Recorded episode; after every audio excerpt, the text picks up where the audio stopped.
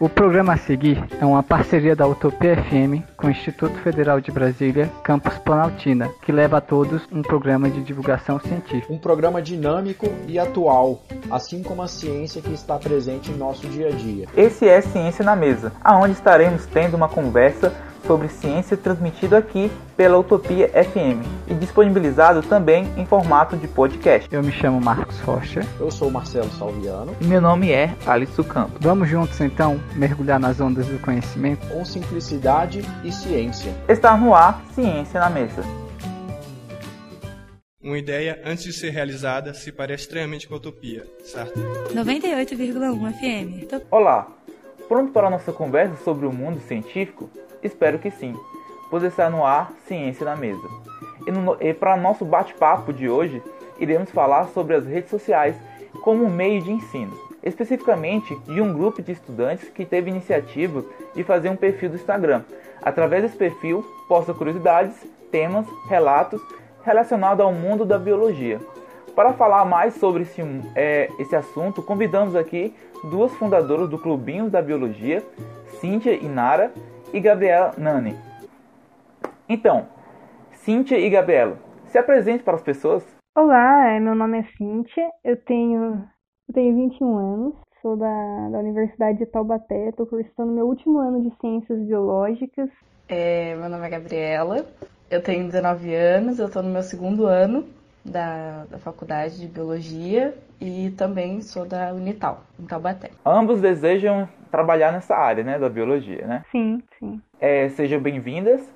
Para começarmos, nos conte de uma forma resumida é, como essa iniciativa começou. É, eu tive a ideia no, no né, quando começou essa quarentena, né? Porque é, como a gente começou, é, passou a ter aulas EAD, é, eu acho que querendo ou não, prejudica um pouco o nosso conhecimento. E para ficar mais perto da biologia, para ficar mais perto sempre buscando conhecimento, eu resolvi criar essa página. Eu chamei a Nani porque ela é uma pessoa assim que eu confio, né? Ela também faz outros estágios comigo e sempre está disposta a fazer as coisas, por isso eu chamei ela. Então foi uma ideia assim mais para é, ficar dentro do conhecimento na quarentena. E é incrível que é uma coisa bem recente, né? Assim, no começo da quarentena, não, é, não faz muito tempo. Vocês teve um, um aumento muito grande, né? De seguidores, né? Pelo que não me engano, quase dois mil e poucos, né? Uhum. E o que vocês acham que, tipo, levou a essa grande quantidade de pessoas a seguir vocês? É, a gente foi buscando meios de, de interagir com as pessoas, é, conhecendo o trabalho delas, mostrando nosso trabalho para elas. E assim a gente foi interagindo com vários perfis, não só de São Paulo, de todos os estados que a gente achava que também, de pessoas que também faziam biologia ou da área. E nisso a gente foi. Foi mandando até que estamos aqui agora. Vocês já postaram algum conteúdo que repercutiu entre seus seguidores? Tipo assim, ah, eu postei isso aqui, as pessoas, nossa, eu não sabia disso, nossa, isso é uma novidade. Porque diariamente eu percebo que vocês postam é, posts, né? Bem simples, mas assim, com uma, uma temática diferente, né? Tipo assim, uma curiosidade que as pessoas talvez não saibam. Alguma dessas postagens que vocês fizeram, as pessoas ficaram tipo, nossa, eu não sabia, como, como é isso, me explica. É, tem algumas postagens nossas que realmente as pessoas olham e falam, nossa, isso, isso eu não sabia, né? Não, não é um conhecimento assim geral. Eu, a gente fez uma publicação uma vez sobre piolho, né? É, se você estourar o piolho, ele libera uma, uma certa, um, um certo, uma, um certo organismo que faz mal para a pessoa. E a gente falou isso e as pessoas, a gente percebeu que as pessoas falaram bastante. Nossa, eu sempre estourei piolho na minha vida, né? Nunca, nunca pensei, nem sabia que isso existia, né? Então, as pessoas ficaram bem interessadas nessa parte. Mas eu acho que a publicação que a gente mais teve, assim, um sucesso de, de, de interação e sucesso de curtidas foi uma que a gente fala, uma arte que saiu aí na, na internet, né, um tempo atrás, uma arte de, do mapa mundi com os animais de cada região, de cada continente, né? E aí a gente fala, é que é para explicar aquela imagem, a gente disse dos animais endêmicos, né? É, pertencentes de cada região, que só tem naquela determinada região. E eu acho que essa foi a que mais deu assim engajamento, que as pessoas mais participaram, interagiram, foi bem legal. Hoje, devido à falta de conhecimento das pessoas sobre os animais, né, é, tem causado um número gr muito grande de mortes, né? Vocês acham que através das redes sociais isso tem diminuído? Nossa, com certeza. A gente, o propósito até é, é passar o conhecimento para as pessoas, né? Porque é, as pessoas conhecendo, elas vão ter noção do, do assunto que se trata, é, o que elas devem fazer ou o que não deve, né? E a gente tenta trazer posts assim que envolva as pessoas de que às vezes, vamos supor, as pessoas têm muito preconceito com cobras e a gente já tentou levar para eles que não são todas as cobras que têm veneno, então não há necessidade de, de matar todas as cobras. Aliás, não tem por que matar as cobras, né? Mas não ficar com medo porque tem certas cobras que não tem veneno, então ela não te prejudica, então não tem por que você prejudicar ela também no meio da natureza. Cíntia, quer complementar? É, eu concordo com o que a Nani falou, né? Na verdade, é, é muita falta de conhecimento das pessoas em relação aos animais, principalmente animais peçonhentos, animais que geralmente é, dão medo, né? Por exemplo, aranhas. Sabia que a maioria das aranhas não fazem mal para os humanos e mesmo assim as pessoas não têm esse conhecimento. Às vezes aparece uma aranha na casa de alguém, a primeira coisa que a pessoa faz é matar. Então, é, é, eu acho que é necessário essa conscientização, essa educação ambiental na sociedade atual, para as pessoas perceberem que os animais não são os vilões. É, muitas vezes a gente está invadindo o ambiente dele. Então, existe, tem que ter a conscientização das pessoas, sim, em relação a, a essas coisas. E eu acho que esse meio, essa rede, essas redes sociais, esse meio que a gente participa, eu acho que traz um pouco disso, né? A gente, a nossa intenção é passar um pouco disso. Vocês acham que através das redes sociais vocês alcançam um número muito maior de pessoas? Sim, que é, a gente querendo ou não, a gente mostra o que a gente faz, é o nosso trabalho, tudo trabalho. E a rede social é uma mão na roda, né? A gente consegue interagir com muito mais pessoas, fazer que as pessoas gostem também do nosso trabalho. E isso está sendo muito legal, porque as pessoas interagem e elas mostram que estão gostando disso. Hoje o Instagram, entre outras redes sociais, tem, tem a intenção de é, conectividade entre as pessoas, ou seja, facilidade de comunicação, né? Então, sabendo disso, ao criar o Clubinho da Biologia, vocês almejavam essa conexão entre as pessoas? Sim, é, sim. Eu acho que é importante a interação, né? É importante estar tá, tá sempre em contato é, sempre interagindo, até para mostrar que você está ali também. Eu recebo muitas mensagens, a gente recebe muitas mensagens no nosso direct de pessoas que pedem ajuda na escola, na faculdade, em, em matérias, assim. Esses dias eu recebi a mensagem de uma menina pedindo ajuda para a prova. Ela queria que a gente ajudasse ela a estudar para a prova de genética dela. E ela fez umas perguntas que eu achei bem interessante até. E eu acho que é isso, né? A gente tem que se ajudar, a gente está nesse meio, quem sabe. É, ainda mais nós que estamos fazendo licenciatura, a gente tem que, que, que, mostrar que conhece, e quando a gente não conhece, a gente tem que saber falar também que a gente errou, é, reconhecer nosso erro e, e sempre estar tá interagindo, buscando mais conhecimento, mais, tendo mais em contato com as pessoas, né? É, vocês fazem licenciatura, né? E, e através da licenciatura a gente aprende a parte Sim. de ensinar, Sim. né? Como foi essa experiência para vocês? Tipo assim, é, não de forma indireta, porque vocês não estão ensinando para o aluno diretamente, né? É uma forma indireta. Como vocês conseguiram, tipo assim, pegar um conteúdo complexo, né, e diminuir para um post? O que vocês pensaram? O que a gente pode colocar que as pessoas vão conseguir uhum. aprender só com essas informações? Quando eu, quando eu penso nos posts que eu vou colocar na página, eu sempre penso em levar algo que eu entenda. Eu sempre, eu sempre entendi as coisas de uma forma simples quando eu estudo, eu sempre penso, na, faço uma imaginação, eu tenho muita criatividade, entendeu? Então, quando eu vou estudar, eu faço desenhos, eu faço mapas mentais, é, sabe? É tudo muito, assim, didático. Então, eu não consigo aprender quando um professor, por exemplo, me passa é, linguagens técnicas. Isso para mim é difícil. Eu tenho que pegar aquilo e infantilizar aquilo, entendeu? Então, eu não consigo, por exemplo, passar para uma pessoa aquilo que eu não entendo. Então eu tento passar no clubinho o máximo que eu consigo entender bem simples, mas não errado. De uma forma simples que as pessoas também entendam, é, que seja mais a linguagem para um público geral. Então Eu acho que esse é o diferencial, na verdade, do, do nosso Instagram, né? Faz as pessoas é, gostar e, ver lá, porque a linguagem que a gente usa é muito simples e a gente usa bastante desenhos, né? a gente faz bastante arte, então acho que as pessoas gostam tanto do visual quanto dos conteúdos. É, a gente tenta ser o mais direto possível, né? Para não ficar um post cansativo para a pessoa, até porque muitas vezes ou ela está no ensino médio ainda, ou ela está no começo da faculdade, e a gente tenta ser o mais simples se a pessoa pergunta alguma coisa específica ou se tem alguma curiosidade. Ela vai lá nos comentários e a gente responde. Isso que eu achei, isso que me chamou a atenção na página de vocês. Agora vem uma pergunta, que eu quero a resposta de vocês duas, tá? É, na sua opinião, o futuro do ensino será influenciado pelo aumento constante da internet, chegando à extinção da aula presencial? Acredito que não. Eu, não a extinção das aulas presenciais.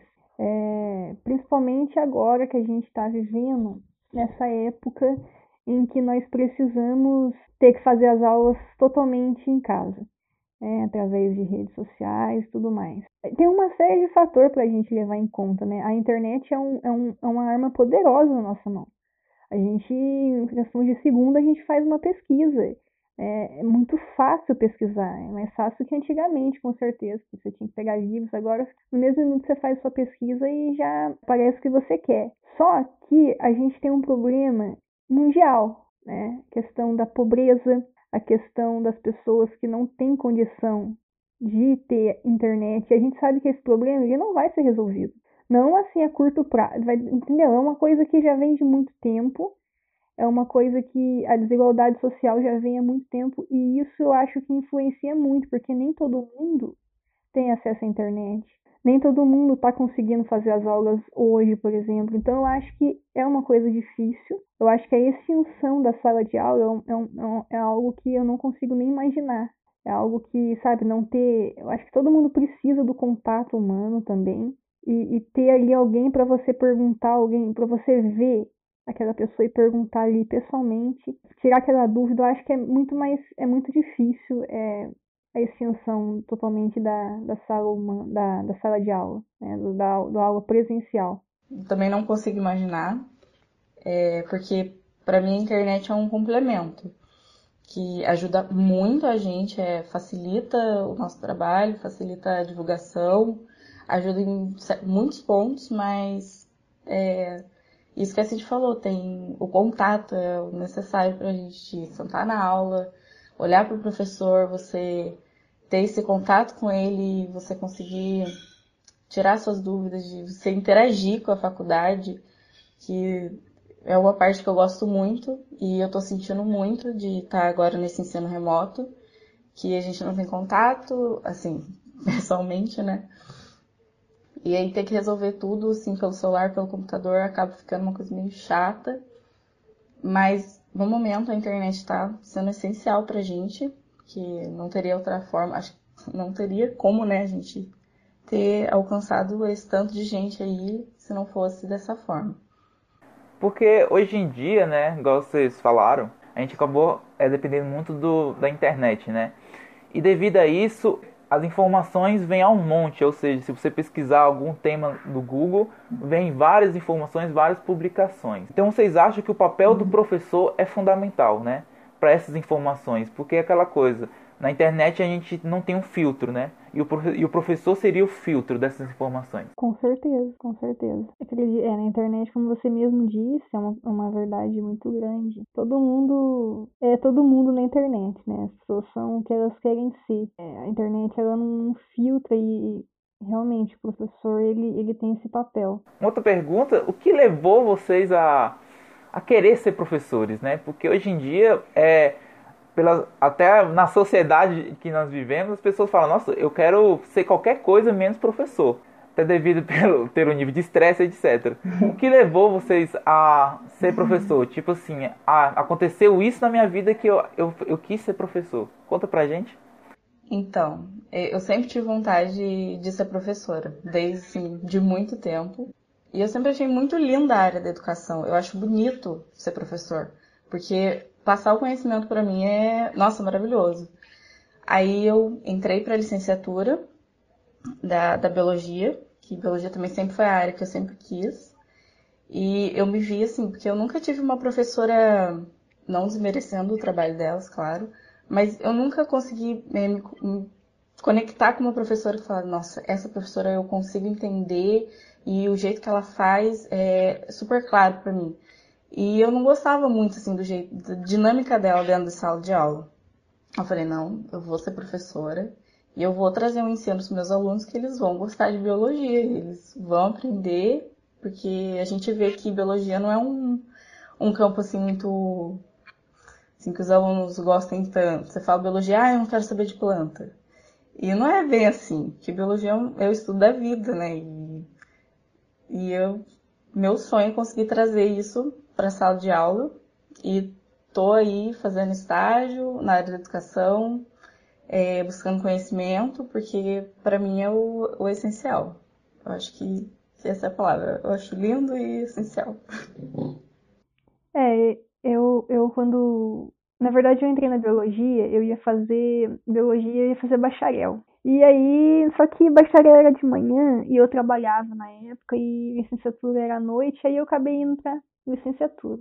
É, eu não queria ser professora, Tá? Quando eu entrei na faculdade, eu não tinha vontade nenhuma de ser professora. É, e aí logo surgiu a oportunidade de fazer o PIBID. Eu me questionei muito naquela época. Eu falei, nossa, mas eu não quero ser professora, né? Eu não vou gostar de fazer PIBID. Aí eu perdi meu emprego. E aí eu tive que ir pro PIBID. Só que quando eu cheguei na sala de aula, eu me apaixonei pela, pela, pela profissão, sabe? Eu gostei muito da, da, de ser professor, de estar ali na sala com os alunos, de passar o conhecimento para os alunos que eu sei é, de fazer projetos. Nossa, eu gostei muito daquele ambiente. E aí, tanto que eu tinha entrado na faculdade com o intuito de fazer, é, me formar em especialista em tubarões, né, com Drix. E eu tô saindo agora da faculdade querendo ser coordenadora pedagógica. então, é, mudou muitas coisas, entendeu? e fazer, estar nos estágios me fez mudar a minha cabeça, me fez perceber. E desde então faz quatro anos que eu tô, né? Agora vai fazer quatro anos na licenciatura, e nos quatro anos eu sempre fiz estágio em escola. Estou em contato com a escola o tempo todo, né? Em creches. Então, não paro.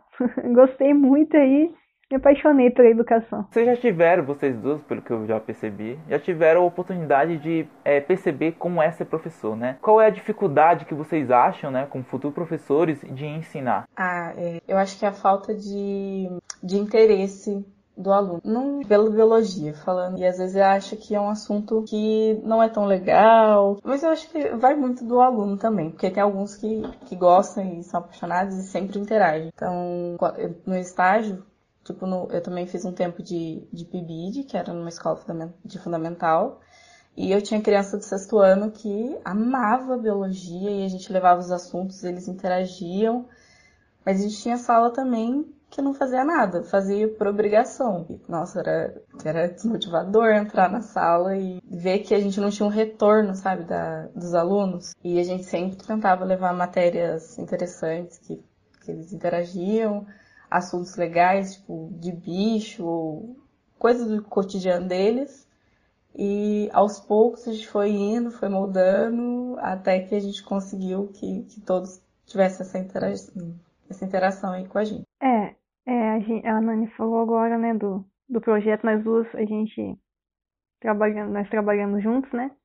Nós fazemos parte do projeto Pequeno Cientista, que tem intuito levar a ciência para crianças, crianças da primeira etapa da creche.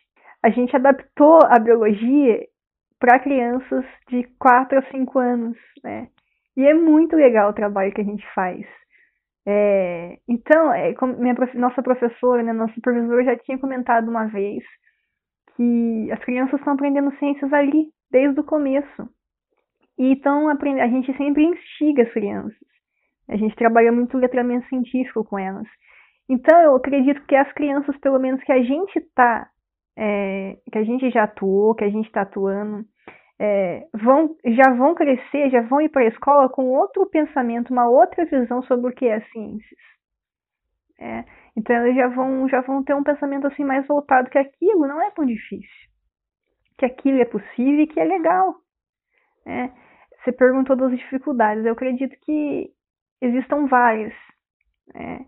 Desde da, da, do, do, valor né, das outras pessoas, não só dos alunos. Né? E também, às vezes, você, por exemplo, você vai numa escola e você chega, principalmente o professor novo, né? Chega na escola achando que vai fazer tudo, vai fazer vários projetos, e muita gente, eu já vi isso, muita gente é, proib... é tipo assim, barrado pelo diretor, é, barrado pela coordenação, isso é um problema, assim, você não poder dar continuidade porque você é barrado. Também tem muitas, por exemplo, eu já cheguei em escolas que tinha professores bem mais velhos, que já, a gente já chega e fala, nossa, o que você está fazendo aqui? Sabe? É, por que você quer ser professor? É. Então, é, são muitos obstáculos né, que, que, o professor ele enfrenta, tanto na sala de aula, quanto os colegas de trabalho, quanto a sociedade em geral. Né? Tem que amar, né? tem que gostar muito. Né? Qual será o futuro do, do Clubinho da Biologia? Vocês têm intenção de expandir para outras plataformas? Eu não tinha pensado nisso. Sinceramente, a gente, eu não tinha pensado, não. É, é, foi uma ideia assim só no Instagram mesmo, por, de primeira, mas pode ser, né, que futuramente a gente expanda assim mais pro, pro YouTube, Spotify, né? É, muito obrigado, Cintia e Gabriela pela sua participação. Quer deixar suas redes sociais? É, é Cintia Y Garcês a minha. Cintia com TH. E o meu é, é Gabi Nani e underline. Ficamos aqui com mais um programa Ciência na Mesa. Agora toda quarta-feira, nos principais plataformas de podcast. É quinzenalmente na 98.1 FM.